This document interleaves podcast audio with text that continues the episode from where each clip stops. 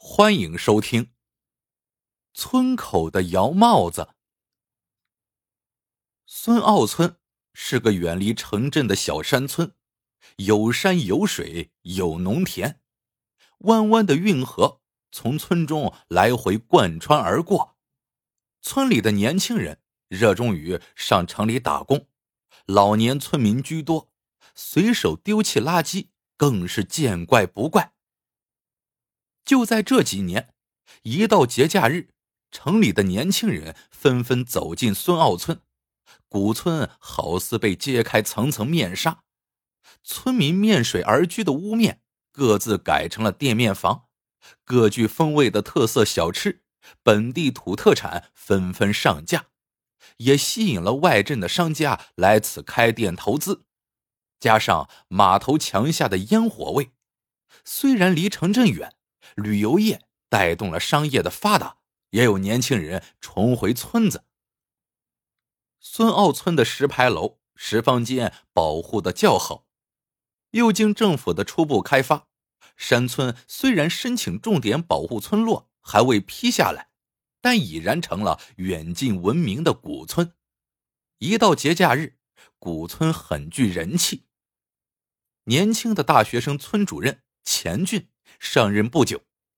年轻人有活力，在领导面前表了态，一定要把孙坳村打造成红红火火的旅游古村。他召集村民召开运动大会，宣传党的方针和富农政策。几次下来，村民已经达成了共识：拆除违规建筑，旧房修复，废除陋习，树立文明新风。经过一个月挨家挨户的动员，古村有了新的面貌。这不，为了更好的查漏补缺，村主任钱俊每天晨跑都要经过村里的大小街道，以便能够发现问题，及时落实解决。这天，跑到村口的钱俊看见孙明树趴在窑上，这窑已说不上年代有多久远。好像早就淡出人们的记忆，很少有人提起他。眼前，孙明书外衣被树杈挂住了，上又上不来，下又下不去，一个刨地的姿势让老人累得够呛。钱俊跑上前去，连抱带拉，把孙明书放到草地上。老人一阵阵咳嗽，缩成一团。几块分化的砖头堆叠。分辨不清窑的外形，年老的村民还会提起窑帽子，大多是指代所属的方向。早先村民图个方便，废弃物随便乱扔，窑帽子上垃圾堆的山高，路过村口一阵阵恶臭。钱俊和青年志愿者拉走了十几车垃圾，现在留下个帽子的形状。汽车进村。在这里要拐个硬弯，现在好了，窑帽子已被列入拆除之列，进村的小车也将通达不少。等孙明书缓过气儿来，钱俊向老人道：“孙明书，你好早啊，不要到窑帽子上去，掉下来可怎么办呢？过几天施工队来拆窑帽子。”钱俊来不及关顾老人的表情，向前跑去，只听见老人自言自语的念着什么。钱俊又追上去一句：“孙明书，这事儿就这么定了，不要再上窑帽子了。”想着窑帽子拆除后，村口土地的宽阔，再立块孙坳村的牌匾，大气又漂亮，钱俊心里很是舒心。脚步也欢快了很多。几天后的早晨，晨跑的钱俊在村口看见孙明书和儿子孙浩搬着砖头往窑帽子上垒。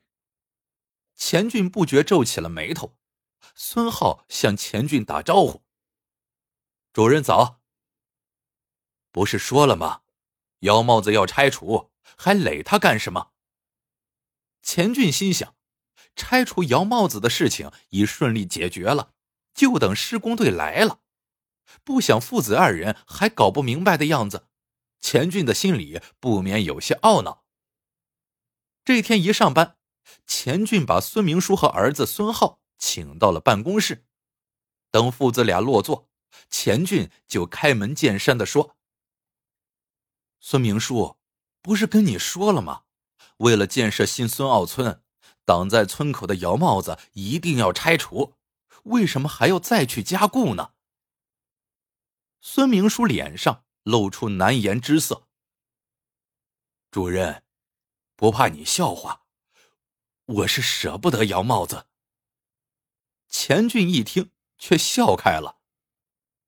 孙明书，我先问你，我们现在这个村，你满意吗？满意，满意，真的满意。老人连想都没想，点着头说：“那你看看村口的窑帽子，不仅占位子，还破破烂烂的，就像一件破衣服，挂在新房子里太碍眼。”钱俊正说在兴头上，不成想孙明书站起来，大声说：“再破再烂，就是不能拆，拆了就是数典忘祖。”他抖动着下巴，呼哧呼哧的喘上了，脸色变成了酱紫色。钱俊气得真想拍桌子，担任村主任以来，还没有见过这么犟的老头呢。可一想，毕竟孙明书在村里德高望重，闹僵了不好。看孙明书这么坚决，也许另有什么隐情呢。钱俊拉过孙浩问：“本来说的好好的，怎么一时变卦了？到底是为了什么呢？”孙浩苦笑着说：“阿爸这几天煮碎米粥一样自念自听，好像……”和我们总长太公有关系。看来真的是有缘由。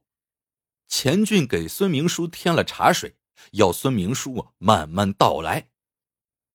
原来，曾经的孙澳村居住的都是姓孙的人家，辈分最大的被推为总长太公，村里大小事情都是总长太公说了算。有一年。先遣倭寇顺着运河摸进来，也许是孙奥这地方人情物丰，也许倭寇想捞一些好处再走。倭寇到了孙澳强抢民女，被孙澳村总长太公引领的村团军逮个正着，一举绞杀倭寇。谁知更猛烈的战事正在酝酿。第二天，第三天。聚集了更多、更凶残的倭寇，见人就杀，见房子就烧。一个孙家姑娘躲在村口窑里，半个月不敢出来。孙家姑娘在窑里没有食物，昏沉中依靠野塘的水汽才存活下来。一年又一年，在孙奥村土地上，孙家子孙得以生息繁衍。孙明书说到这里。已是泣不成声，一旁的孙浩也陪父亲落泪。孙明书说：“主任，虽然摇帽子没有什么用，可我还是觉得舍不得，就是舍不得。我老头子也不是有意和你唱对台戏的。”听完孙明说的讲述，钱俊沉默良久，然后走向窗口。望向姚帽子的方向。虽然被一群建筑物阻挡着，但他还是久久的站着，没有说话。孙明说，要是我猜的不错的话，你第一次被我看见上姚帽子，是去看那根树藤。钱俊面向孙明书说：“是的，我父亲在世时说过。”窑帽子旁都是古树，烧窑的柴火都是从运河运来的。早先孙家人在村旁砍树，是要被人唾弃的。孙明书说话音调高了起来。孙明书，你见过窑吗？你还记得窑本来的样子吗？钱俊来了兴致。我小时候看见的窑也是破落的。二十世纪六十年代，外面用黄泥糊糊，还烧过砖来着。不过窑的样子，家谱里有的，画的清清楚楚。孙明书听出了苗头，心里不免有些高兴。孙明书，这样好吗？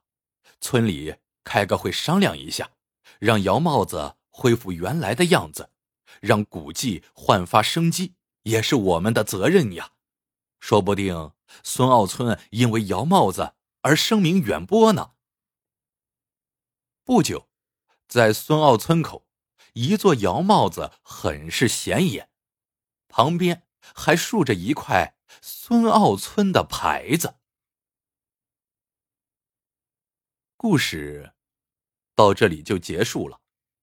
喜欢的朋友们记得点赞、评论、收藏，感谢您的收听。我们下个故事见。